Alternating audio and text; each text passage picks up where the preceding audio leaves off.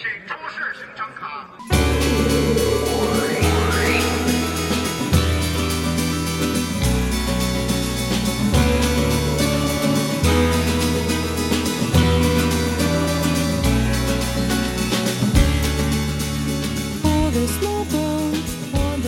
大家好，这里是战术撤退播客的第三期啊。自从我们开始做播客，一直在聊的话题都跟撤退有关。这一期我们继续聊一个跟撤退有关的话题，就是罗曼蒂克的撤退。这期主播依然是。呃，古珠、阿弗拉和丸内，然后二位跟大家打个招呼。大家好，我是在柜子里录节目的阿弗拉。大家好，我是还没睡醒就开始录节目的丸内。大家好，我是一大早上把他们俩拽起来的古珠。这一期我们的主持人是阿弗拉老师，他感到重任在肩。对对。我今天早上刚刚采购了紧急采购了一批那个速冻食品，因为一觉醒来，上海又有九例确诊和十五个无症状。然后本来这一周七月八号的话，上海的电影院是要重新开放嘛，但是昨天突然来了一波疫情之后，我也不知道这个电影院什么时候开放。然后我们现在就挺绝望的，就是不知道这个线下生活到底什么时候能回来。所以今天其实我们就是想聊一下这个话题。我觉得可能永远回不来了。这么早就开始点题，开宗明义。古珠已经把作文最后一句写完了。我们先把最后一句写上，中间的内容我们慢慢填。我本来想去剪头发的，但是因为那个理发厅呃那边报疫情之后，我就没剪，所以我其实已经半年没剪过头发了。那你现在是长发飘飘的安老师？我们整个家庭都决定不剪头发了。蓄发明志，上海一日不消停，我就一日不剪发。长宁区的含长发量就有点多。哇，那你就不会变成长发公主吧？我正好我是胡子，我是胡子不剪，我以后就是关羽。关羽和长发公主将在上海的某一个线下 完成历史性的会晤，然后我们都搬去上海的有一个小区叫长发公长发花园。好的，好的。一个不错的段子。今年其实因为封得太久了，所以上海电影节都取消了嘛。往年我知道玩内是必须就是排日程的，这样的赶通告一样的去看电影的，然后今年都没去看。我得更正你一个说法，在官方里面，上海电影节没有取消，只是延期一年。上海现在没有取消的东西，就恰似上海从来没有封过城一样。那这个东西其实就跟日本的那个东京奥运会一样嘛，它延期举行了，还是叫那个二零年的东京奥运会。我觉得其实明年上海电影节能不能回来，其实还是个未知数。以现在这个情况，我我现在作为生活在上海的人，就很羡慕古珠能够在北京电影节与梅瑟田女士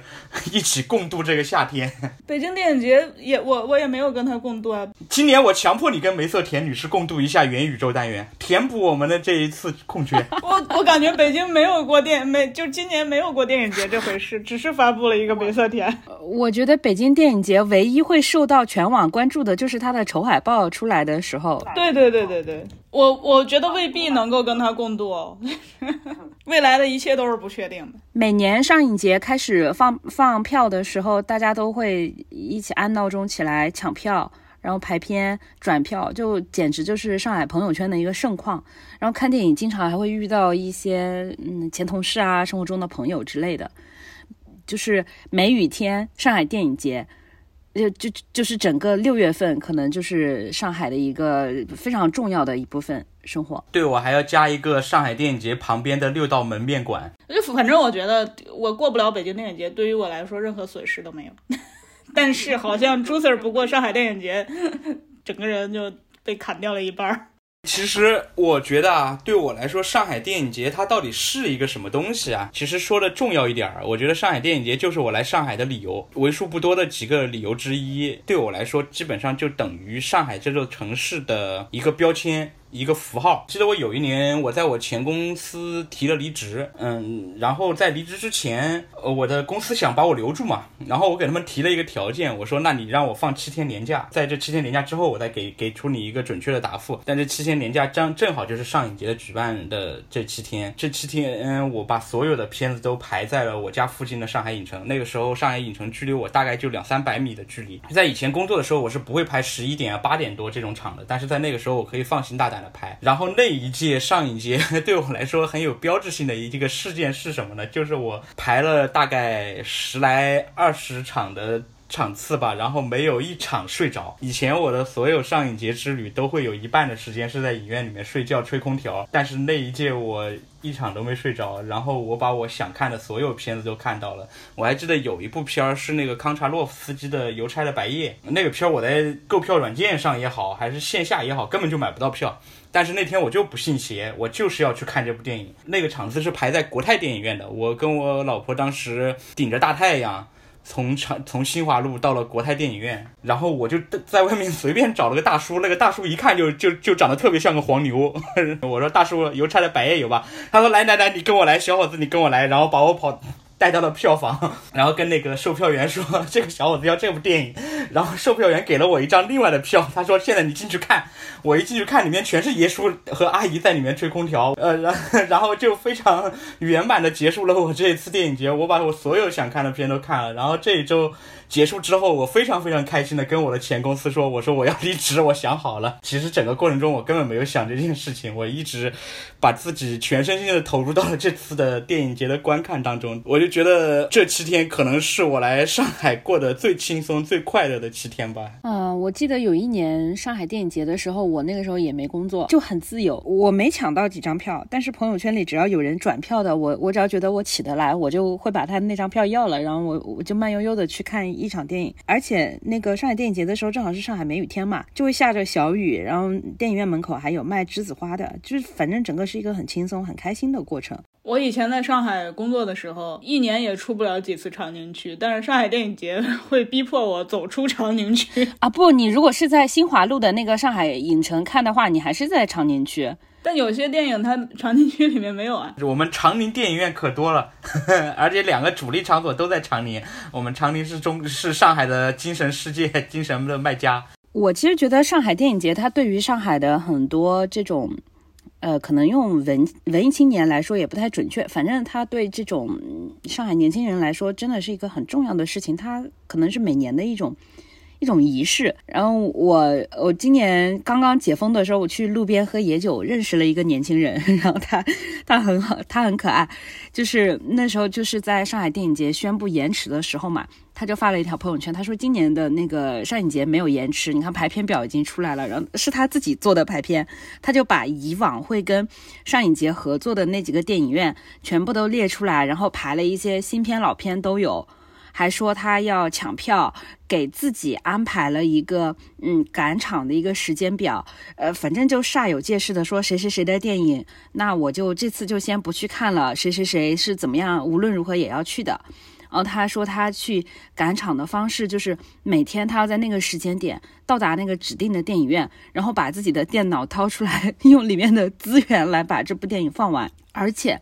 他每天都在写他的那个上影节的日记，他的日记真的写的也跟好像这个事情是真的发生了一样。就他说今天在某某某场电影散场的时候，那个男孩跟那个女孩怎么怎么样互动，就特别像往年你在朋友圈会看到的那种小作文。他这样坚持写了好多天。你们刚才说上海电影节，其实我确实没有太大的感觉，因为我在上海也就居住了一年。然后那一年的上海电影节，我就只能记得我在等着呃电影开始之前，在外面吃肉松小贝是我最快乐的时光，因为我连票都没有抢，都是别人转的票。我自己的一个特别深的一个体会就是，从二零二零年以来就不怎么进电影院了，就是以前会有一个习惯。这电影上映，你必须是前三天，你必须要去看的。一个是职业习惯，另外一个是就是你不看，你没法跟别人去交流。但是现在基本上，就算朋友圈刷到爆吧，就是就是不去，就觉得他之前作为一种必须的一种社交活动，以及一种你自己的就是长年以来形成的这种去去电影院看电影的这种习惯，他在这三年里面慢慢慢慢的就。就就消失了，就是就变成了可有可无了。就是一个习惯要培养起来，其实挺难的。因为我本身也不是一个多么爱电影的人，是因为呃工作原因，以前做文化记者不得不去看电影，然后它逐渐的就形成了一个习惯。然后这个习惯对于我来说当然是一个很好的事情，但是没有想到就是两三年这个习惯就可以退回为零。关键我是觉得，从二零年到现在，真的院线上好像也没有一部非常现象级的这种电影，应该是有的，但是我现在脑海里面一下子想不起来。我的这三年，我的电影院记忆好像就是短暂的有过一个春节档，然后就什么都没有了。我其实会也会有这种感觉，就是电影院的电影其实在越来越无聊了嘛。我们现在聊到电影的时候，我们仿佛都在等的不是一部具体的电影，而是在等一个档期。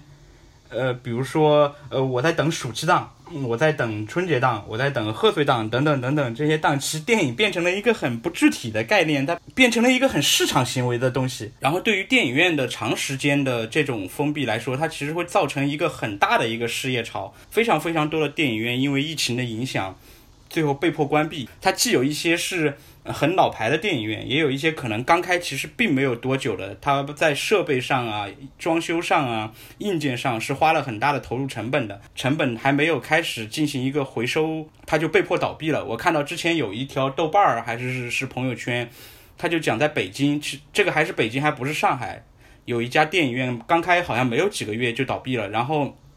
这个电影院里面的那些按摩沙发全部被扔到了大街上。一排一排的，就像就像那种坟一样的感觉，就像这个地方是按摩椅之坟一样。现在去对比中国的电影银幕数，跟之前二零一八年、二零一七年相比，它肯定是有一个非常大的一个折扣的。我其实最大的担忧就是说，当电影院陆陆续续的被倒闭倒闭的时候，但其实电影还是依然会被拍出来的。但是这些电影被拍出来之后，它就不会是完全为了电影院而拍了，因为。我现在有视频网站作为一个保底了。我如果在电影院上不了的话，我就我我就直接去视频网站上好了，它也可以赚钱。然后对我来说，呃，也不是什么特别大的损失。在这种情况下，当电影人他不再为了电影院而拍电影的时候，我会其实会觉得电影这个东西会变得越来越不像电影，它会变成一个，呃，用我之前公司的市场部的。老板的话来说，其实电影就变成了长视频，就是对我来说，它不是一个一个半小时、两个小时的作品了。我会，我觉得这会深刻的改变在中电影在中国这个这个地方的一个一个一个内容逻辑。是我补充一下，完内说的，这两年电影院的倒闭的比例大概是在百分之六七十。就是我们现在能够去看的电影院，它只是之前生存的百分之三四十。为什么显得好像大城市我们常去的那些电影院还开着？就是因为大部分的这种二三线以下的城市的电影院倒闭是没有人哀嚎遍野的。就其实我还有一个感触是，呃，一九年之前中国电影就是中国电影市场它达到了这个全球第二大票仓的这个时候，其实。二三线城市的观众是贡献了非常大的票房的，像我父母那时候，但凡比如说十一档、这个春节档这些电影档期时候，他们都会去电影院看电影。但就像我刚才说的，现在连我自己都失去了这种去电影院观看电影的习惯，那更何况说是二三线城市的这些原本，呃，更没有这种牢固的。呃，去电影院看电影基础的这些人，甚至我我印象特别清楚的是，二零二零年疫情刚开始的时候，大家其实呃会经常的为这个电影院奔走呼号嘛，就是因为那个时候他们的惨是血淋淋的摆在你的面前，而且。相当于是突然间截断了我们的一种观影习惯。那时候除了想念星巴克，就是想念看电影。结果呢，他重新开始这个电影院复工之后，几乎大家就是像庆祝一般，就是涌进了电影院去。但是现在你比如说上海、北京经历了这一波之后，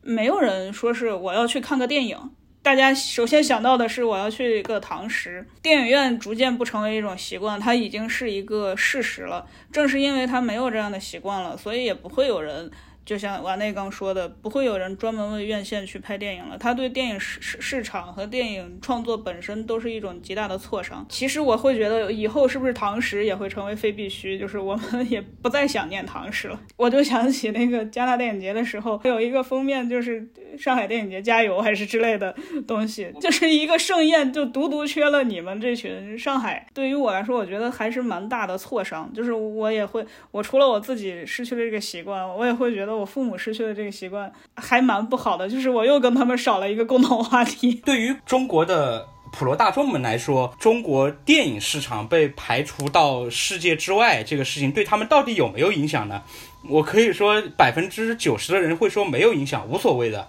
但是对我来说，它其实是一个，嗯，很痛心疾首的事情。在文化领域，或者从我们今年的这个今天的这个主题来说，从这个罗曼蒂克，从大家精神世界的领域，中国人自己是不是对自己的精神追求，其实也就变得无所谓了。至于你的那个什么《奇异博士二》《蜘蛛侠三》呃等等等等这一系列的作品，我等个盗版资源就行了，我在家里。电视上可以看，我在 iPad 上可以看，我在手机上，我都在地铁通勤路上我都可以看。就我很小的时候，我开始有这个看电影的意识，其实是我从同学手上去借那个蓝光 DVD。我有一个同学，他收藏了好多，他给我盲盒，就是他推荐给我，然后我就会去看。后来就是会有一些，比如说其实是什么牛仔裤的夏天啊、公主日记这样的这种小妞电影，呃，我们会下载在那个 MP4 上面看。去电影院的机会就比。比较少，但是到后来到大学和那个工作之后，其实我一直是有一个，尤其是工作之后，我一直是有每个周末都会去看电影的习惯的。而且我家附近以前有一个电影院，它很新，人特别少，没有什么小孩子，而且它票价很便宜，因为就是离市区也不是很近。而我每个周末在那边看电影，体验都非常好。我在那边有时候我一周会去看两场。就周六周日会看两场电影院，这个空间它给你的那个感受是不一样的。比如说《复联四》，我当然可以我去等那个它上线流媒体，或者是我等一个盗版资源。但是我去那个看它的那个零点首映，那种所有人一起看的那个感觉其实是不一样的。但是你自己在家，你的乐趣会少了很多。到笑点的时候，没有人跟我一起笑。你说到《复联四》，我想起我一个挺有意思的一个经历，就是我也是去影院看的嘛。然后一般情况下看这种商业大片，其实我内心既有点期待，但是又有点烦躁，因为烦躁的是现场会非常吵。那天的电影坐我旁边的人非常非常安静，我觉得好，我觉得我终于碰到了一对很有素质的观影者。到字幕出来的时候，全场所有人都开始在讨论剧情的时候，我的周围我旁边依然安安静静，没有讨论剧情。然后，但是我就听到一个声音，就是那种手在不停的拍打的声音。然后我转头一看，原来是一对聋哑人在看电影。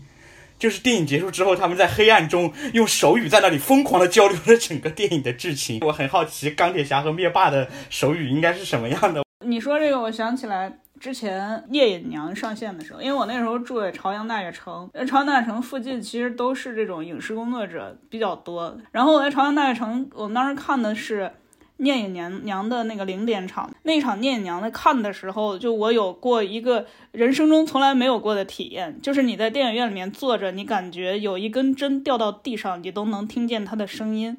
就是那个时候我已经觉得这场。这个电影院这个场子里面的这批观众非常的不一样了，然后结果到结结束的时候，他那个在播这个呃片尾曲的时候，他就把场灯打开了，然后说呃很快就要把这个呃片尾曲掐掉了，然后这个时候就是所有人都去跟跟电影院在那儿喊把把片尾放完，把片尾放完。那个是你在自己在家看电影，或者说是就是我在其他的时候观看电影的时候很少有的一种体验，一群。真正的尊敬这个电影的人，尊敬电影本身的人聚在一起看电影，然后 在跟这个粗鲁的对待电影的行为进行呃斗争的时候的那种那种你是他们的一份子的那种感觉，那种东西特别强烈。我觉得那场《聂隐娘》是我看到的就是所谓的中国电影的一个顶点。我们疫情之后可能就看过一部爱情神话，然后紧接着神话就破灭了，上海就被管控了。其实你们有没有发现，就是没有了电影院这个空间之后，其实年轻人谈恋爱或朋友聚会没有地方可以去的。因为我们尤其是小时候嘛，他们就是你没有那个比较私密的一个空间，然后电影院那种会关灯，然后两个人可以在边看电影的时候边牵牵手，这个东西是。对学生时代的我是很重要的。我记得我在那个高考之前，哎，就是因为早恋的各种各样的事情，就是我就 那个时候就是痛痛定思痛，痛下决心，我把我的手机去报停了，然后就决心说我要在最后的这两个月时间好好学习。然后那天我就去随便买了一场，就是一个很烂的片。那那天是星期天的晚上，没什么人在电影院，可能前排就我一个人，我随便找了一个位置坐在那个前排。其实我是在那个地方看着那个很烂很烂的剧情，在它稍微有一个呃点。哎，我觉得这个点可以哭的时候，我好像就找了一个借口，我就坐在那里哭。哭完这整场电影，其实是我我是想去宣泄我自己的情绪，但当时除了电影院，其实我没空间可以去。我觉得，呃，我觉得那一次经验 对我来说是比较重要的。没有电影院之后，泡妞的成本真的高了很多。我觉得这个事情恰恰能够证明某一点，就是现在剧场业其实至少在北京来讲，它是在有序的进行和开展的。所以我现在泡妞只能带女孩子去剧场，你知道剧场的票价是电影院的十倍、二十倍。假如你想要看的能够稍微不那么差的位置的话。你至少得四百块钱以上嘛。剧场业确实也经受了极大的打击。上次我们也说过，几个舞团不是解散吗？但是它没有像电影院这种，我感觉是全方位覆盖性的打击。然后这个就会导致你只能你你要想找一个像电影院一样的环境去约会的话，你就只能去剧场。所以我这个这，你知道泡妞成本直线上升。我我觉得对上海来说。更大的担忧，甚至是 我想把这个泡妞成本耗费上去，但是我也不知道应该把它消费在什么地方，这可能是上海现在更大的一个一个窘况吧。但是我是想说，就像这种，嗯，你不得不从电影院转去剧场，我觉得它既合理也不合理，就是既既出乎意料又是意料之中，就是因为一个是对一个行业的摧毁，电影院的消失是对一个行业的摧毁，而而这个。呃，剧场其实它并还，我认为它到现在其实还并没有伤筋动骨。当然，首先也是因为剧场本身是一个比电影穷不知道多少倍的一个行业，而且它本身也几乎就是一个一线城市或者二线城市的一个一个才会有的东西。三四线地方来讲，它会有一个剧场。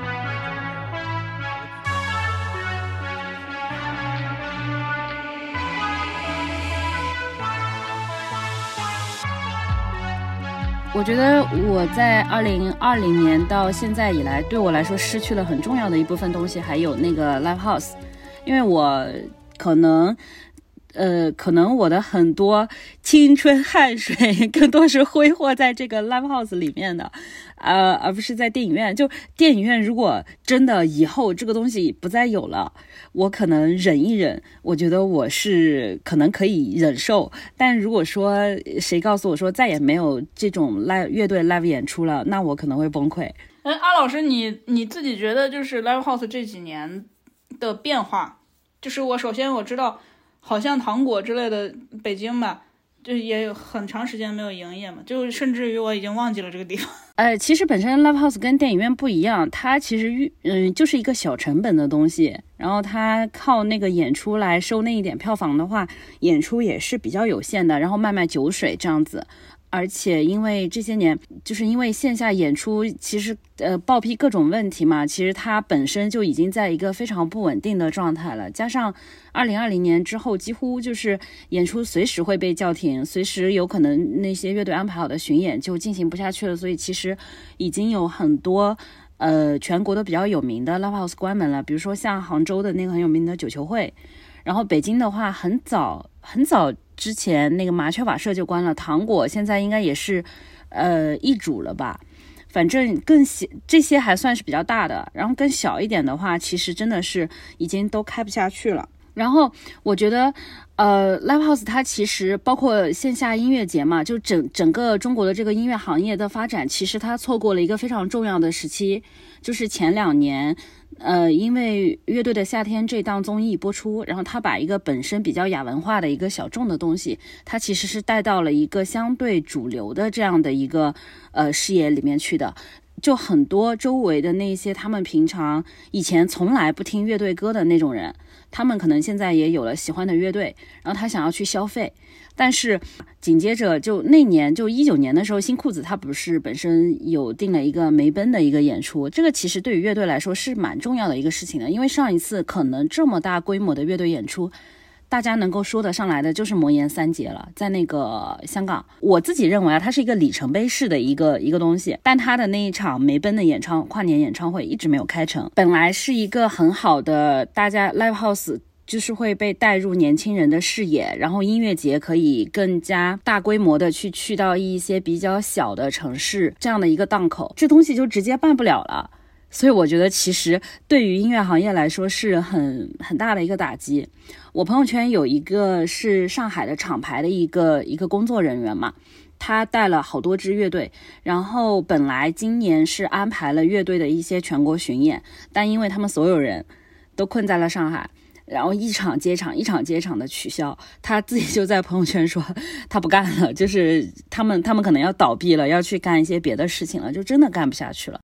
嗯，我觉得其实现在乐队的这种热度是在的，但是这个乐队的热度它释放不出去。于是出现了大批摇滚人走向综艺的这样一个 逆流而上的这样一个现状。我和完内以前有一个同事，他后来是做这个乐队巡演经济的，就是他专门对带一些海外的乐队来中国巡演。我记得当时，嗯，他带了一支日本的那个后摇乐队过来的时候，我跟他们去，从他们就是彩排到演出那两天，我一直都跟着他们，然后给他们拍点照片什么的。当时。那几个那几个乐队成员呢？他们英语也不是特别的好，然后我也不怎么会日语，我们就是能用一些简单的英语做一下交流。哦，我记得当时他们的鼓手他就翻了我的那个网易云音乐的那个播放列，呃，就红心列表，然后他翻到里面，他觉得他也喜欢的音乐，然后他就会比大拇指给我。后来他再往下翻，翻到了一个日本的一个歌手灰野静二，他就在那边，哎，就是。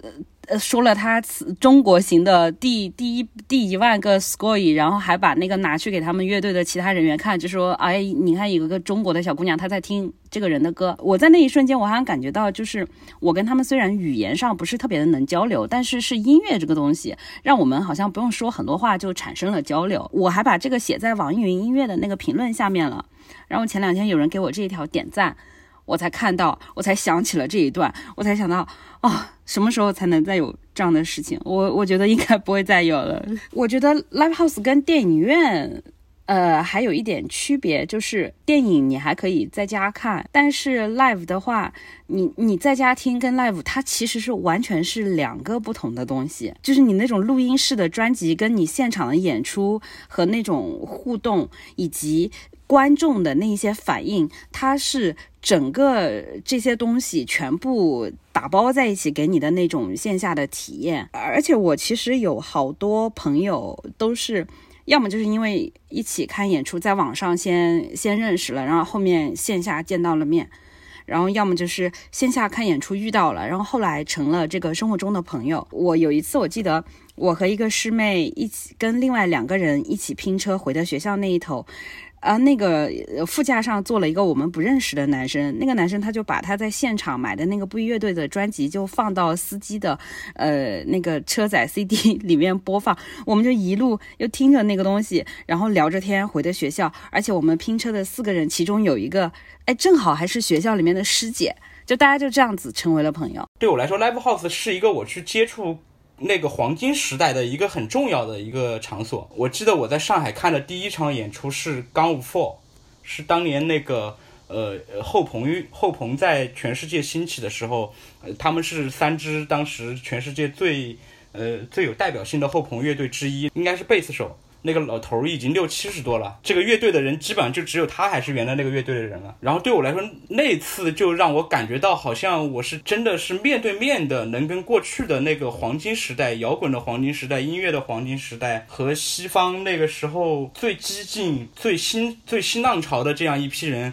好像有了一个面对面的机会，我觉得这个东西反而我是不知道它什么时候能够恢复的。就是现在真的能有一支国外的乐队在疫情如此麻烦的情况下，然后为了这么一点钱跑到中国来开演出嘛？我觉得这反而是让我不能想象的。我记得有一年我生日，我去看了一一个欧美的乐队，它是比较主流的流媒体上面很受欢迎的这样一支乐队。结果，呃，那天就是在那个摩登天空的那个 Modern Lab 里面来了超多那种，那天是个工作日嘛，我觉得他们可能就是在外滩 外滩陆家嘴的金融公司里面刚下班过来的那种，穿西装裤衬衫的那种白男。然后他们就在那个地方跟着那个音乐扭，也蛮有意思的。我觉得上海的 live house 的音质其实都挺差的。我在毛 live 毛那边听一听演出，几乎从来没有听懂过主唱到底在唱什么。但是我觉得这种感觉非常非常非常的能够让你进入这种状态。我有一有一次，我是去毛听那个杭盖的演出。然后那次我感觉全上海所有的蒙古族人都来了，整个场面非常非常的壮观，就是所有人都像在草原上狂欢一样，然后那个啤酒满天的飞。呃，我我之前。是在那个场地的比较边缘的地方待着嘛，但是我被这种热烈的氛围感召，我想进去尝试一下跟这些人融入一体是什么感觉，我就稍微往里面走了一点点，然后有一个有一个小姐姐吧，但是其实她的身材要比我魁梧非常非常多，她看到我来了就像看到了就像狼看到了猎物一样那种感觉，就是马上就要来找我 POGO，然后直接一个飞身就朝我撞过来了，我当时在里面待了五秒，我马上退回去了，退回到自己的那种安全舒适区域里面了，觉得那个感。觉觉就是你在你在家里听音乐，你在你用网易云也好，用什么音乐，你把音量开到最大都是不可能有这种感觉的。而且你跟观众之间有很多的互动，就是你到了那个 live 现场之后，你就会发现有很多跟你一样疯的人，还有一些比你更疯的人，还有一些傻叉。但 但是。大家一起 POGO，一起开开小火车，甚至有的现场大家还会死墙，就这种东西，对，这是你在家没有办法体验到的。嗯，我好像没有在这个节目里面说过我行婚，就是反正我的行婚对象是我在 Live House 里面认识的。你去看什么东西的时候认识的？方杠。就是就那个冰岛的乐队，就是有一年在糖果，呃，邦刚过来演出，然后呢，我我就去看了嘛。然后我看的时候，就本来也倒也跟他也是网友，然后其实就是在那个呃邦刚第一次呃见面的，然后就是从那个时刻 开始，他他觉得，哎，我们竟然喜欢同样的乐队，那我倒是想跟你结婚。那我跟着古珠刚刚的那段孽缘说起来，我能不能说我其实我现在的这段感情？也是在 live house 里面升温的，就是我跟我老婆是因为看电影那个成为朋友的，但是成为情侣是因为 live house，是一个跟着精神生活走的一段感情。文艺青年就是又要看电影又要去 live 的啦。我人生当中可能非常多重要的事情都是发生在 live house。我大学的时候其实是会省吃俭用，呃，比方我会从北京坐坐动车，那时候还没高铁，坐动车来上海看演出。我第一次来上海，应该是就是为了来上海来看那个南京市民李先生的，而且我当时在第一排，我和我当时的男朋友 还被剪在了他那个巡演纪录片里面。后来包括说，我我不是上一期讲过我被性骚扰嘛？这个事情其实他最初的那一步也是发生在 live house 里面的，是那个人他先在 live house 里面他挠了一下我的头，我的开心的，我的一些 不太开心的记忆好像都跟 live house 有关，包括我。到很多年以后，我又有一次偶遇这个性骚扰过我的人，也是在一次 live 演出散场之后，我在那个散场的人流当中看到了他，他。他当时正在给一个他旁边的一个女孩子在那里就是 mansplaining，呃，这个乐队的流派什么风格这种东西的时候，我就我就看见了他，然后我就在后面喊了他一声，然后我就打了他一下。就是没有 live house，如果我不去 live house，我就不会遇到他，就不会有这么多的事情。我现在已经有一年没有去 live house 了，我觉得就好寂寞啊。我就觉得我要见他一次，打他一次，我遇到他的那个概率最高的地方，可能就是 live house 门口。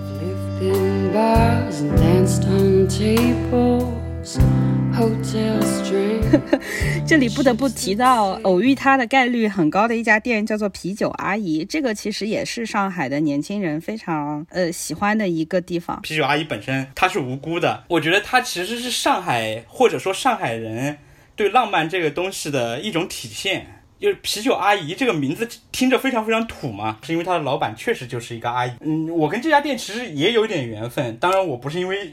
因为我有性骚扰的前史，我喜欢去这个地方，而是因为他以前。他他的这个店的其实这个阿姨她是一个还挺叱咤风云的这么一个人。她年轻的时候，她这个人对啤酒非常感兴趣。她她喜欢啤酒的这种方式，我觉得和很多她喜欢啤酒是一种很喜欢研究啤酒，喜欢去体验各种不一样的啤酒。她年轻的时候经常去扒火车到全国各地。各各个地方去去去玩，然后到了那个地方就是买一瓶啤酒，就坐在马路牙子上，然后去喝，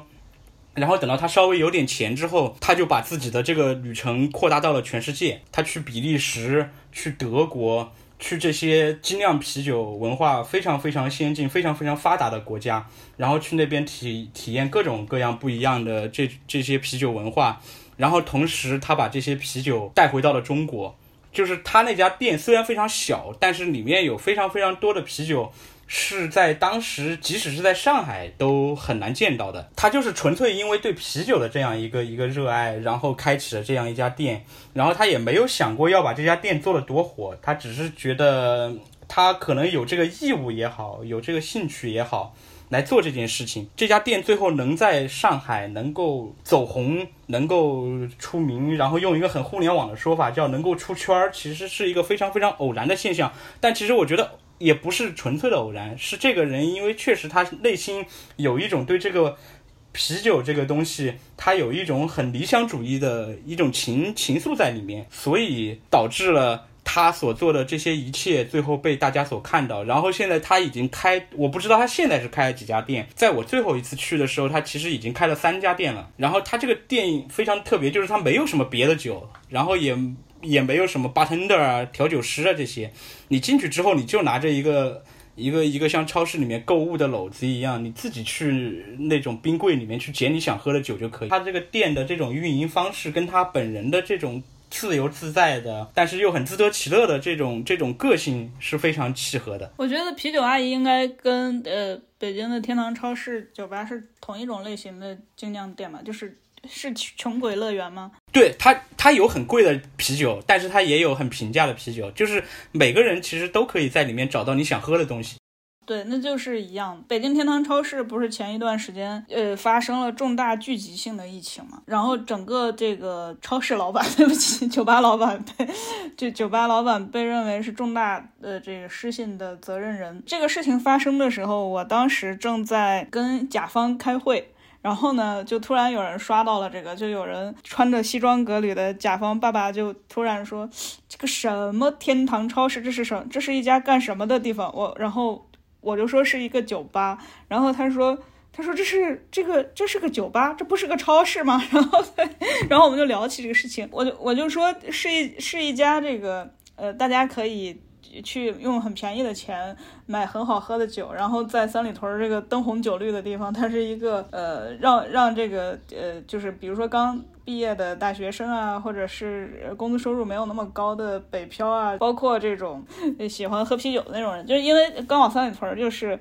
整个北京的内环和外环和这个，就可以说是老老北京和这个外来务工人士的一个分界线嘛。三里屯大部分地方消费是非常高的，但是天堂超市酒吧它其实就是很便宜嘛，所以我也去过几次。然后呢，他们听说了我去过几次这个信息之后，就对我这个人另眼相看，你知道吗？就觉得我去了一个非常不干净的地方，并且身上携带着那几千个人身上都携带着的病毒。我只好跟他解释，我说我已经一两年没有去过了，我只是曾经去过。他们那些高端商务人士对于这种。穷鬼乐园式的地方似乎是很少接触的。我们刚说什么 live house 啊，什么电影院啊，什么戏剧场所啊，这些一听就是很精神层面的娱乐场所。但是酒吧好像在一般人听上去，它就是一个摆烂的地方。但其实我会觉得，因为我有呃好朋友也很喜欢去这种酒吧，就是他们。嗯，穷，然后爱喝酒，那是一个他们交朋友和这个放空自己的地方。就我觉得某种程度上，它也是一种像精神归所一样的地方。你可以想象那里会发生多少故事嘛？酒吧反正被关之后呢，我有看过几篇的这个报道，然后我印象还挺深的，就是那个采访对象说，这个酒吧关门第一天，然后他的朋友就给他打电话，两个人就聊这个事儿。然后那个朋友他其实平常不怎么喝酒，他只是。偶尔有一天去到了天堂超市酒吧，就是心情不太好的时候去那边喝酒，然后遇到了他，然后两个人从此成为了一一对非常好的朋友。这种偶遇性的让两个完全陌生的人能够很相遇，然后成为朋友，这个本身对于我们日常生活来说就是一个，我觉得是一个非常浪漫的东西。对，说到酒吧，上海我蛮喜欢的，有一家吧，有一家酒吧，前几天也宣布他们要歇业了，然后可能会在寻找重新寻找一个比较合适的地方。就是这家店叫 Sober Company，他们家在上海还有另外一家，应该那个比楼也是他们同一个公司下面的。它的有名的地方是在于它曾经是那种就是禁酒令时期的那种玩法，就是他会把店门藏在呃某个一个看。似很普通的这种卖一点什么呃生活用品的这样的一个一家店的一个隐藏门的后面，然后你从一个窄窄的楼梯上去，然后你到了那边，可能一楼它是一个咖啡厅。然后二楼它是可以吃饭，也可以点一点小酒；三楼才是可以喝酒，或者是还有一个隐藏的空间，它才是可以喝到一些特调的这样的层层打卡通关的这样的玩法。然后 Super Company 虽然它的那个呃不大门不是藏在一家店铺后面的，但它其实也很低调。但我觉得这个东西就是它很像一种，就是你一语成谶，你知道吗？因为现在上海的堂食那种，你进去之后你要躲起来还不能开灯的那种吃法，其实它跟敬酒。口令就很像一回事，对。然后这家 Super Company 在上海是很有名的。然后我去年冬天去去 Super 的时候，给我开门的那个男生啊。好帅呀！就是我真的忍不住跟他说话。就我往常可能不会做这样的事情，但是我可能也是年纪大了，没皮没脸了，所以我就跟他说：“有没有？是不是很多人跟你说过你长得很像王安宇？”然后他就笑了一下。我就说：“肯定很多人跟他说过这个事情。”完事之后，我就跟我当时的一些同，就是一些同事朋友们都说了这个事情。有一个酒吧，他的一个门童很像王安宇，然后那些已经已婚的有小孩的姐姐们。都特别想去看王安宇，然后让王安宇给我们开门。结果今年呃封控了三个月之后，得到的消息就是这家店要关门了。我觉得上海好像应该是全国酒吧最多的城市吧，如果我没记错的话。我觉得应该是的，它的威士忌吧特别多。嗯，它不像北京三里屯那边可能嗯是那种还要跳钢管舞啊那种的，它上海大多数都是清吧。而且上海的酒吧真的是。各式各样的都有。我以前住在法华镇路、新华路那一块，它就是一条短短的一条小街，里面融合了非常非常多风格的酒吧，既有像啤酒阿姨这种超市一样的，也有像卢卡三九零这种沪上名震海外的 gay 吧，嗯，还有一些那种小的不太知名的清吧。呃，我记得当时我跟我一个朋友在延安西路那边。的啤酒阿姨喝酒嘛，我我跟我老婆还有另一个很好的一个男性朋友在那边喝酒，然后有一对，呃，我们一直以为他是情侣，但好像后来又不是情侣，人找我们来搭话，想跟我们聊一些情感话题，但是我们觉得有点烦躁，所以趁着一一个机会就马上就逃走了，然后逃着逃着又觉得那天没有喝尽兴，觉得不应该被这两个人打扰嘛，我们就。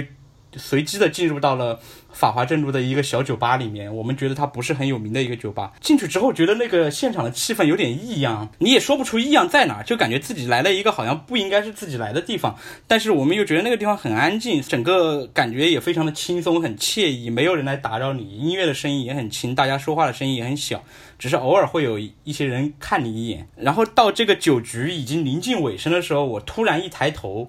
发现墙上挂了一张。呃，一个呃，一个半裸着的那个 肌肉男的照片，我突然反醒悟过来，原来我们进入了一个 gay 吧里面。但是我觉得那一刻我不会觉得自己很不舒服或者怎么样，我反而其实觉得我一切的东西我都理解了，而且我会觉得这种轻松的感觉是你在别的地方你是经历不了的。然后我回去查了一下，原来这家店也是沪上非常有名的一个 gay 吧，虽然它面积非常小。然后这个老板还经营着这家酒吧楼下的一家美甲店。就我就觉得在上海，你就你随便去逛一逛，你随便走一走，你好像不小心进入某一家店，你其实就可能能够获得一些。很不一样的体验，我不知道现在如果还像以前那样，我们几个人走在一个深夜的大街上，然后就随机的像点兵点将一样走进一个地方，或者你还能不能找到这样一个地方？记得刚解封的时候，六月初的时候，我去见我一个朋友，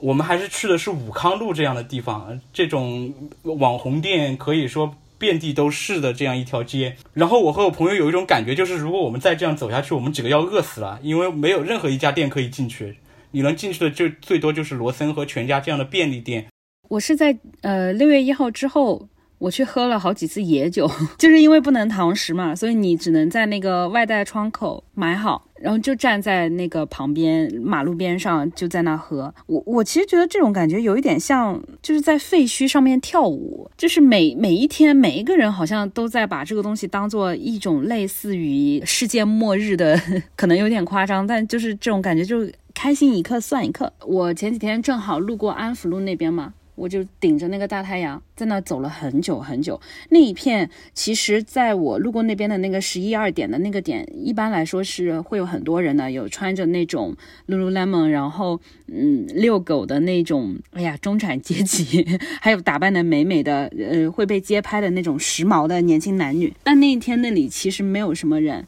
那那边有一家平常可能你要去正常吃一个 brunch 要排队在半小时到一个小时这样的一家很有名的店，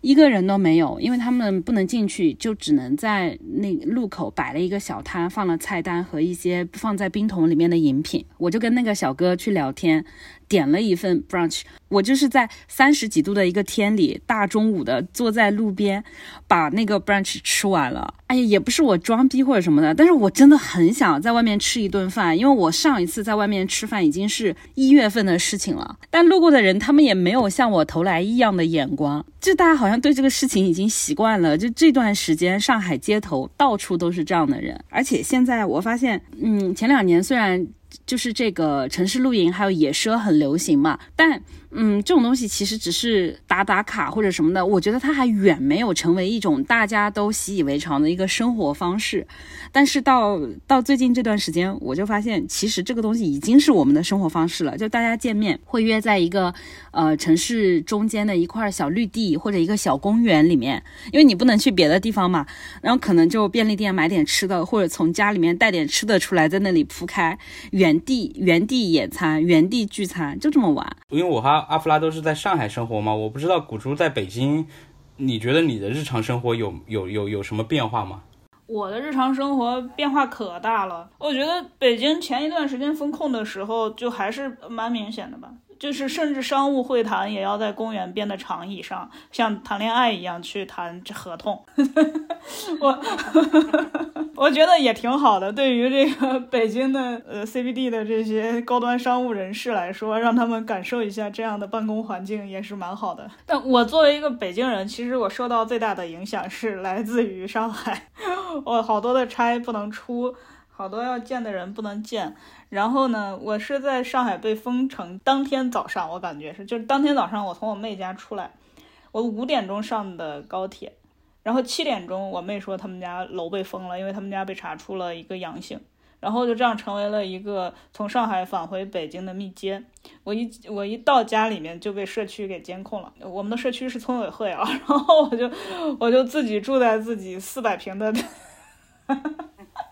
四合院里，然后我的我的我的室友此时此刻他还在望京上班，然后我就告诉他，我说你不能回来了，我要自独自度度过十四天。然后呢，他 我们俩就开始盘算，我我要把什么东西给他递出去。我伸手去拿了我这辈子从来没有拿过的别人的内裤，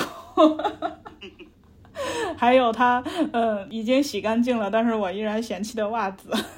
对，然后还有就是帮他把他各种。东西收拾起来，然后给他，就我们两个做了一个物物交换。然后他在望京买了很多这种国外的超市，就是那种进口商品超市里面买来的什么呃零食啊，然后包括这种自嗨锅啊什么。呃，什么，日本的方便面啊，就是各种各样的，对于我这个懒人来说，能够扛过十四天的食物。因为那个社区村委会他只给了我只给了我两个小时的时间，所以我们迅速的做完这些采购以后呢，迅速在我们家门口碰了个头，物物交换，然后他连家门都没有进，然后就回去望京开始。自己住在酒店里。我发现其实北京跟上海，它呃标志着它的疫情有没有到一个比较严重的地步的事情，就是迪士尼宣布闭园，还有北京呃前一阵子环球影城宣布闭园的时候，就这种大型的娱乐场所，它其实算是一个风向标。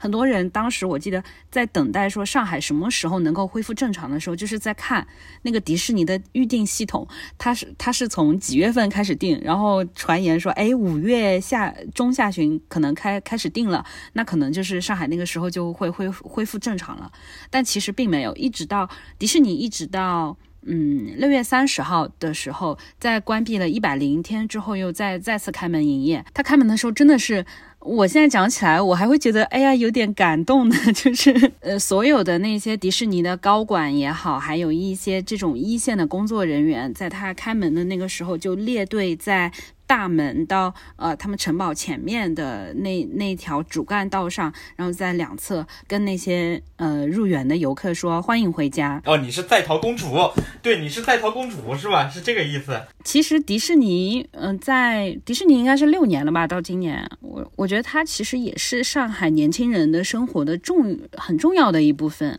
很多人都是年卡会员。尤其是在这个川沙七宝出现之后，大家去迪士尼的那种，大家跟迪士尼之间的那种情感的连接，或者说利益的连接，就是去代购里面的那些呃玩偶，这个东西就是更加紧密了。是迪士尼就好像变得非常重要。我身边可能每每周都有人要去迪士尼这样。然后我自己呢，本来我是对迪士尼，我只是会喜欢它里面的一些。呃，电影，而且大多数是皮克斯的嘛。我对他的那几个就是毛毛绒毛绒形象那几个玩偶是没什么感觉的。我当时还大放 厥词，我说这种东西就跟没有作品的 idol 有什么区别？有什么好喜欢的？但是在我今年不是经历了很长时间的集中隔离吗？集中隔离真的跟居家和呃。那种就是风风控是不一样的，集中隔离就是你只有酒店的房间那么一个小小的空间，而且每天是定时发饭，然后不定时的做核酸。我不知道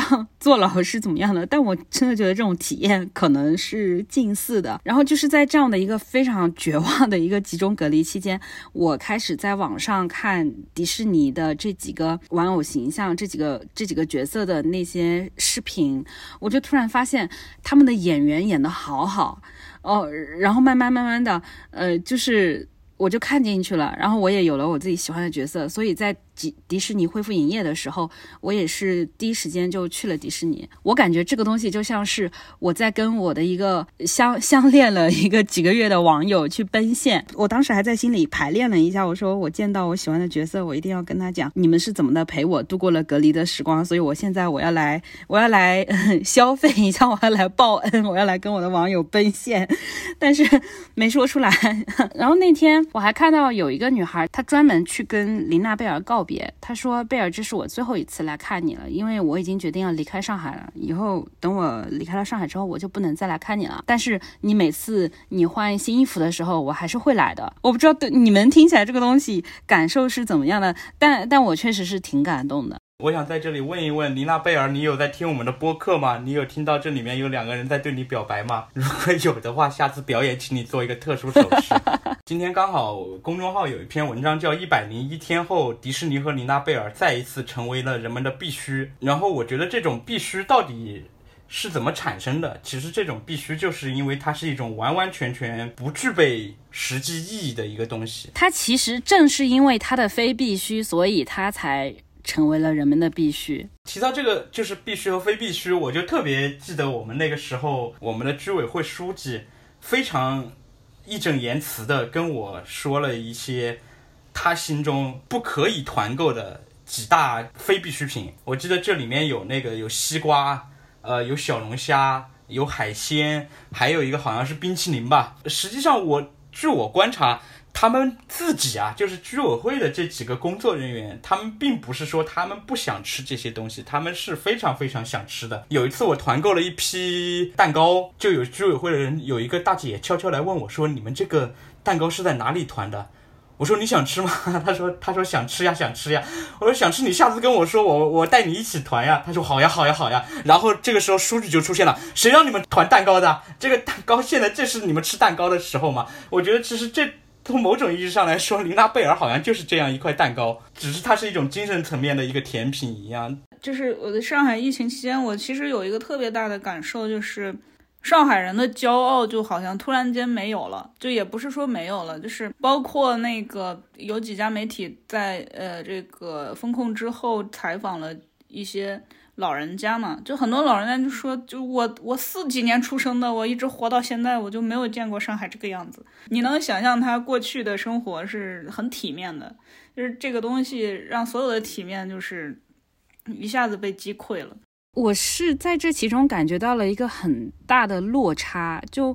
在去年和前年，反正随着那些博主 KOL 他们不断的从北京搬家到上海嘛，其实网上是非常流行说，哎呀，北京好土，然后上海生活多么的精致，就是逐渐形成了这样的一种上海神话。包括网上有一个段子。啊，这个是一个真实的事情，就是有人在小红书上发了照片，说，呃，北京的这个咖啡馆能够拍出上海的感觉，引起了大家的爆笑。对，其实可能整个这种情绪在去年那个《爱情神话》这部电影上映的时候，它达到了一种高峰。呃，上海的这些精气神，上海的生活，上海的一种一种新的上海文化，它不是那种老式的那种海派文化，而是一种非常都市的这种感觉。它是第一次被这么多人所看到，然后去讨热烈的讨论的，就好像是你对这种上海生活、上海文化的一种认同感，才刚刚出现之后，没过多久，你就是感觉你遭到了当头一棒，一盆冷水就从上面泼下来，然后很快，在上海神话里面被人津津乐道的小皮匠到点要喝手磨咖啡这个事情。哎，他就从一个梗变成了一个一个侮辱上海、羞嘲讽上海的一个东西，上海就被称作咖啡市了。呃，我就想起我昨天在看《怪奇物语》第四季的最后一集嘛，他这个情节让我觉得，我觉得我多少好像有点理解了当时为什么有人会去嘲讽上海作为咖市的这样一个这样这样一个这样一个心理动机到底是什么。这个剧的最后一集讲的是这群人要去打那个地狱大魔王去了。是一个迫在眉睫的事情，然后这个事情如果是他们稍微出一点差错，可能整个世界就毁灭了。然后我会发现，在这个电影最迫在眉睫的时候，他都会拿出十几分钟的时间，让里面的各种人物两两的在里面谈情说爱也好，互诉衷肠也好，讲述一些在我在我看来跟当时那个情节非常不合时宜的一些话，都是在剧情进行到一些让我觉得很紧要的时候，他们会突然停下来做这件事情。然后我就会觉得，这种心态是不是就是当时很多其他人会去嘲讽上海人的一种感觉？就是这都什么时候了，你上海每天都已经新增几千几万的这个感染病例了，你还在想着你要去喝咖啡，呃，你要去酒吧，呃，你要去看电影看剧？在这种情况下，你想去追求这种精神上的一些生活，你想去追求这种情感上的一种递进，它变成了一个非常非常不合时宜的状态，所以它就。多少就会让别人有点讨厌，我不知道有没有这种心态在里面。这种这种就是很中国人似的，就起初其实略带一点点嫉妒，最后就变成了有一种像在仇富的感觉。是是是，那我其实我当时看到了。呃，就有一个你们上海的小区，在做核酸的时候，旁边摆着一个咖啡机嘛，然后说是自取一一一一杯多少钱的那个。我其实我看到那个咖啡机和那个的时候，我第一反应是这个咖啡一定不好喝，就是，嗯，就因为我之前就是在上海这波疫情之前，我不是经常去杭州和上海嘛，因为我自己本身也想开一个咖啡馆，然后我去喝的时候，我就觉得。上海随便一家咖啡真的都好喝，而我自己深刻的觉得上海的咖啡的品质应该的确是顶流，甚至就是不输日本啊这些地方。就是当我看到那个呃有人在就是摆出一个咖啡机，然后收起这个就是投币，然后就是买咖啡，然后边做核酸边喝咖啡，这个这个我我看到我的第一反应是好惨啊，只能喝这种咖啡了。这其中其实还包含了一种偏见。就是他情绪出现了一个非常大的转折。本来他像你说的，可能还是会稍微有一点羡慕的，但是很快在这样的特殊情况之下，他就变成了一种嘲讽。但这个嘲讽其实是出于偏见的。你说一个北京老大爷，他是端着他的茶杯去做核酸，有人会说他装叉吗？我觉得，我觉得不大可能。这这就是他们认为说可能。嗯，你要喝咖啡，或者说你要喝红酒，这个东西是是超超越了正常生活的，它不是一种普通的生活。但是这个东西其实它可能对大多数的上海人来说，它就是一个非常普通的生活。我记得我以前的呃工作当中有合作过一位呃就是老文化人，一位一位很老的一位老师，然后他就是那种。周末也会早起到那种上海西餐厅，呃，我不知道大家知不知道这个东西，就它是一种上海本地的吃法的一种上海西餐厅。这位老师他就是周末的时候会早起去这种上海西餐厅去吃咖啡的，这就是人家的一直以来的一个生活习惯。你能说他是装叉吗？就是很多人他没有发现，其实浪漫上海的这种浪漫的这个根基，它本质上已经被破坏掉了。它不管外表看上去再平静，它其实揭示的是一个很残酷的一个内在。这个内在就是上海，他们对浪漫的这样一种需求被彻底的否定掉了，被被彻底的剥夺掉了。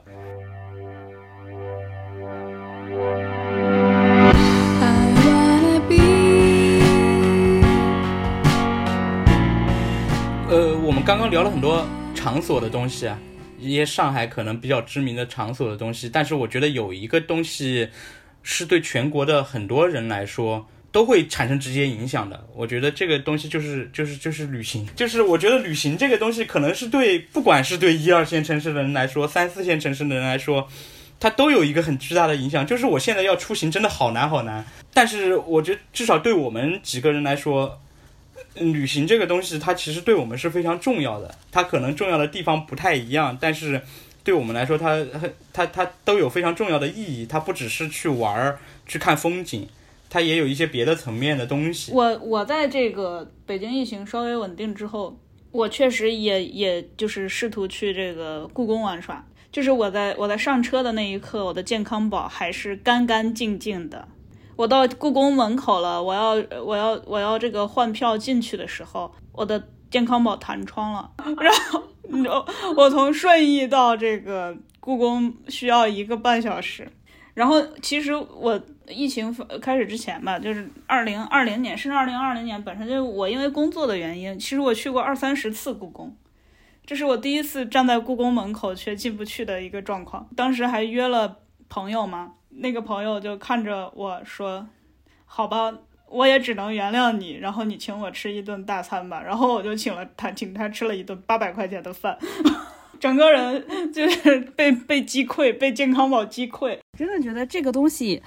好像一下子让我们的本来那种非常便利的都市生活，好像变得寸步难行。对，不但是便利的都市生活，而且是你那种。你开开心心要去故宫，然后有一天开开心心要去 KTV，连续三家 KTV 给我们拒绝了，因为小蒋的弹弹窗了嘛。然后包括还有一次我去，我早上约了九点钟的会，前一天下午四点钟做的核酸，早上九点钟他还没有出来，然后我就在那个大大厦门前，我欲哭无泪，因为呃北京的出租车也不会接你，滴滴也不会接你，然后任何一家餐厅和咖啡馆都不会让你进去。然后我心想，好呀，那有一些餐厅不是门口可以坐吗？那我就去餐厅门口坐着。然后餐厅说，门口也是我们餐厅的区域，所以你还是要扫这个核酸。然后，对，我就只好流离失所，就是默默的等待着我的核酸出来。对的，你在外带窗口买个东西也要扫他们的码的，他会要想要记录每一个来过的那个顾客。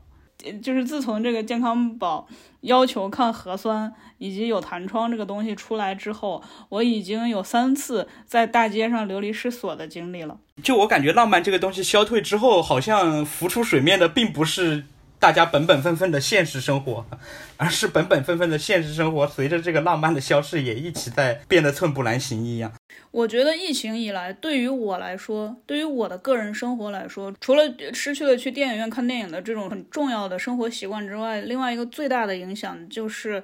我再也没有办法进行一场说走就走的旅行了。我可以说，我二零一九年的时候，有有一天，我一个我大学室友，就是一个宁夏的朋友，他想回一趟海口，然后就在我们那个室友群里面说，那群里一共就四个人，他那周末准备去。我我说好，那我也去。就是可能我周四下的决定，我周六就飞走了。那这种生活片段对于我来说是一个非常正常的一个片段。但凡有哪个人在哪个地点呼唤我，而我恰好又有空，我一定会买一张票冲出去。我之前在上海呃工作的，跟阿弗拉共事的那一段时间，其实我每周末会去杭州。我在研究生毕业的那一年，我呃第一次去到西湖，然后就是在那个苏堤吧，然后往那个宝书塔那边望过去，就一片湖面，然后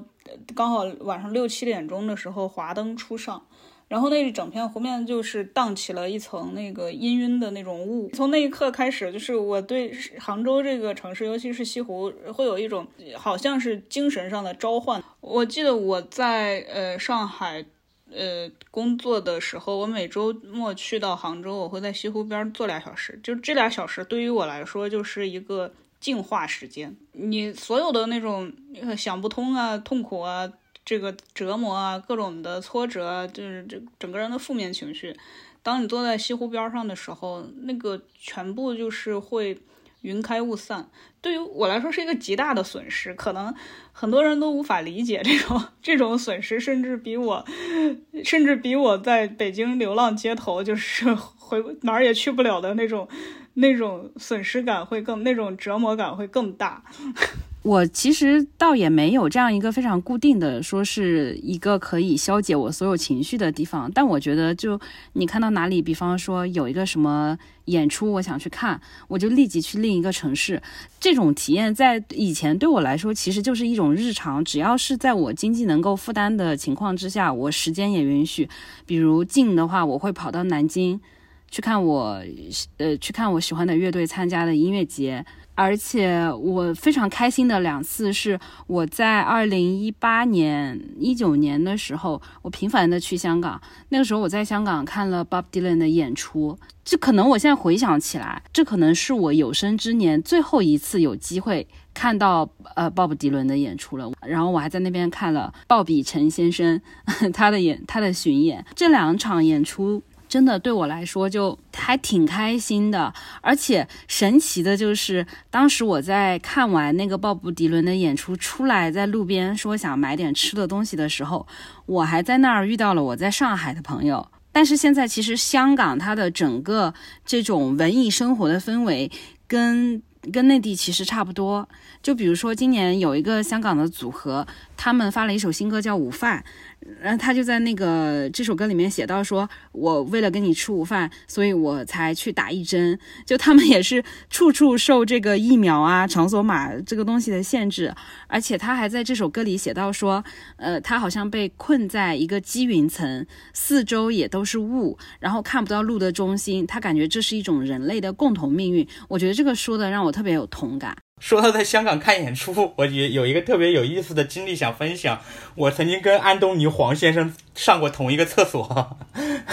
然后，然后，然后我老婆作为安东尼黄几十年的铁粉，表示非常羡慕，因为他进不了男厕所。我觉得我在旅行这一块儿，我跟古珠有点不太一样。古珠是说走就走的旅行嘛，我是属于那种，我和我老婆都是属于那种去一个地方旅行，我们要规划很长时间。因为我们会把旅行这件事情看成一件很大的事情，特别是这种出国旅游。因为我会觉得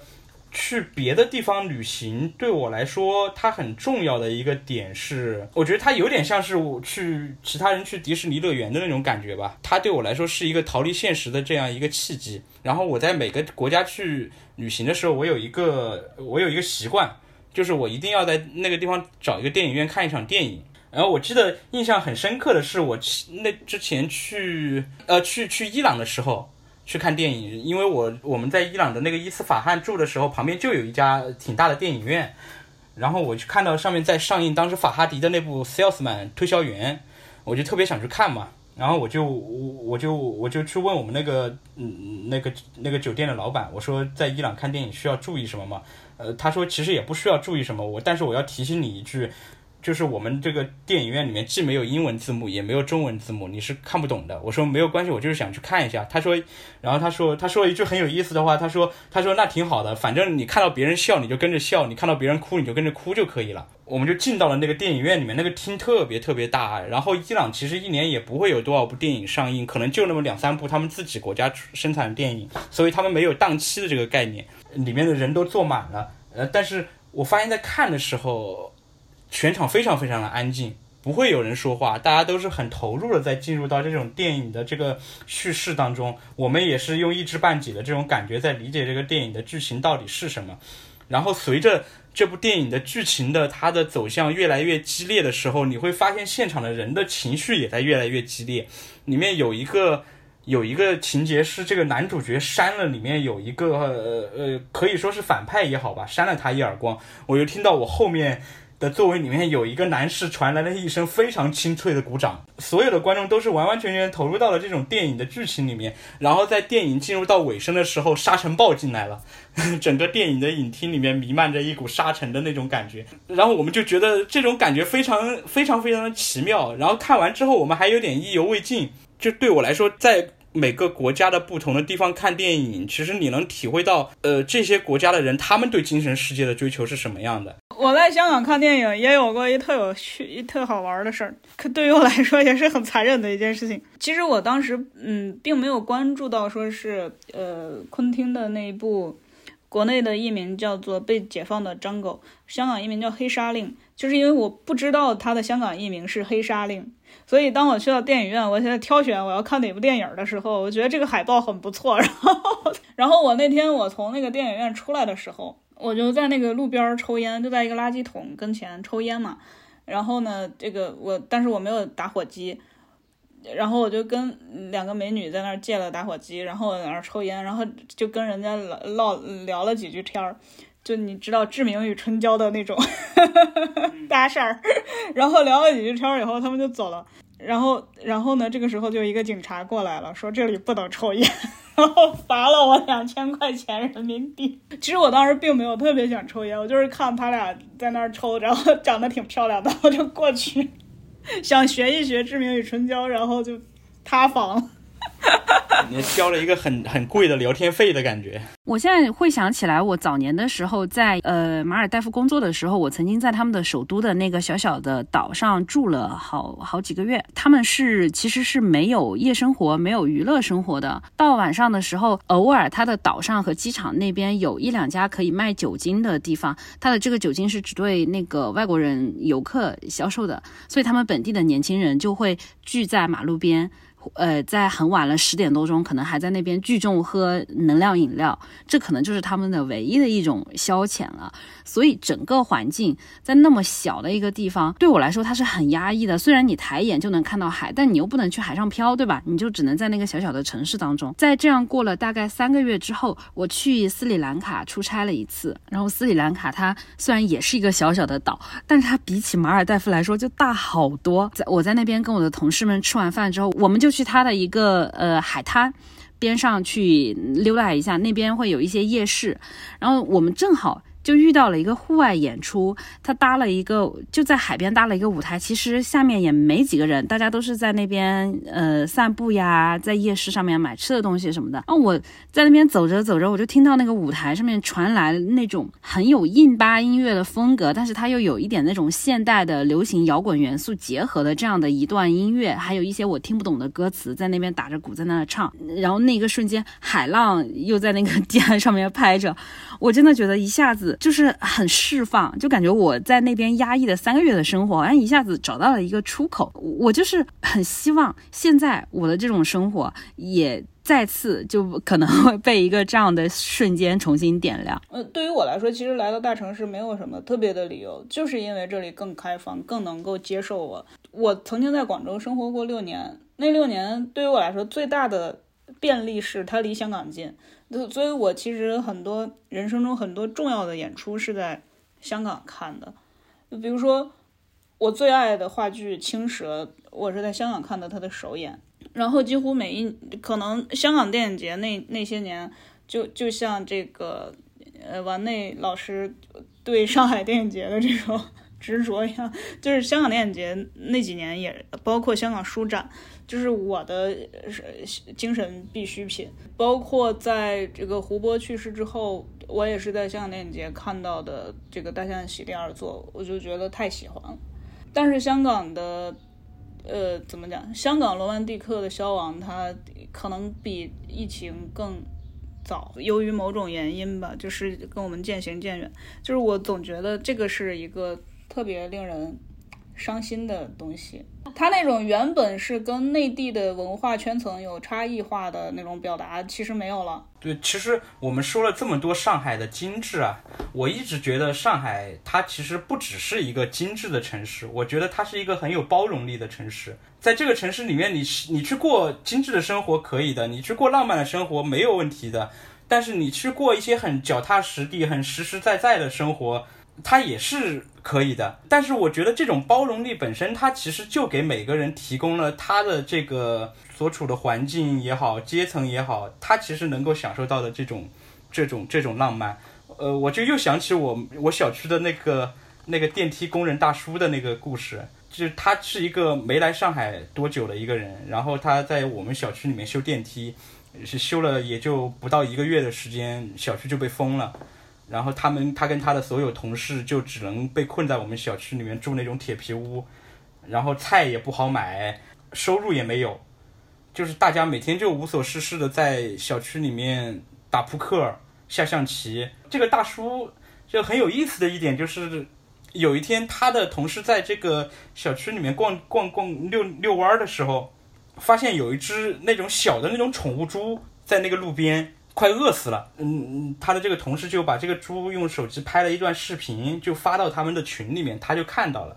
然后他想都没有想就去把这只小猪给领养了，然后每天就带着这个小猪遛弯儿，嗯，给它吃东西，然后给它搭了一个小窝。现在这个小猪，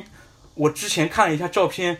感觉已经快长成一只大猪了。在那个时期，所有人的第一个问题都是 这只小猪可能命不久矣，要被吃掉了。然后我就很在意这个问题，我就去问了他。哦，他说他不会的，他说等到以后有机会，他自己开车把这只小猪送回他河南的老家，在那边还要给他找一个老公。呃，我觉得这其实也是属于他这样一个普通的这种这种农民工人来说。这也是他的一种浪漫。我倒觉得说，如果是你个人的角度来讲，你可以选选定一些必须的、不不必须的东西。比如说，你要想带一个 CD 机、唱片机去荒岛，这是你的自由。但别人他没有这个权利来规定哪些东西对你来说是必须的，哪些东西对你来说是不必须的。我会觉得。我会觉得，因为各种各样的原因，我们的生活被划分成了割裂的两部分，一部分是告诉你是必须的，一部分是非必须的。但是其实，就像我们之前说的，当非必须的那一部分东西它被褪去之后，你会发现，其实必须的东西它也在受影响。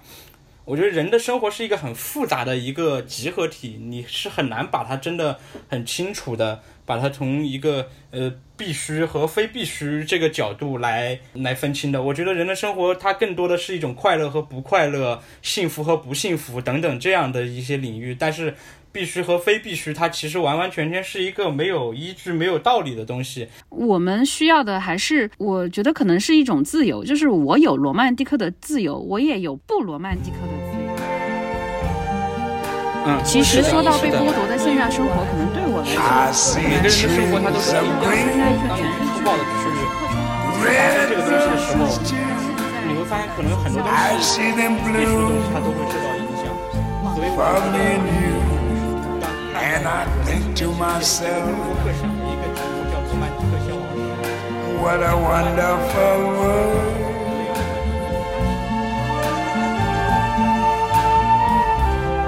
I see skies of blue and clouds of white, the bright, blessed day, the dark, sacred night. And I think to myself, what a wonderful world.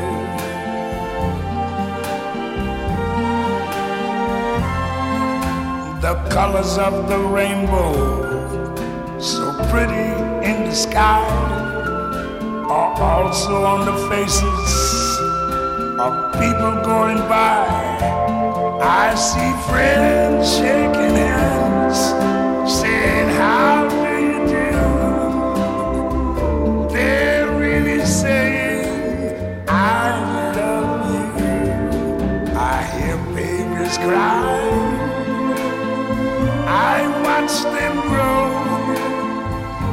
They learn much more than I ever knew. And I think to myself, what a wonderful world.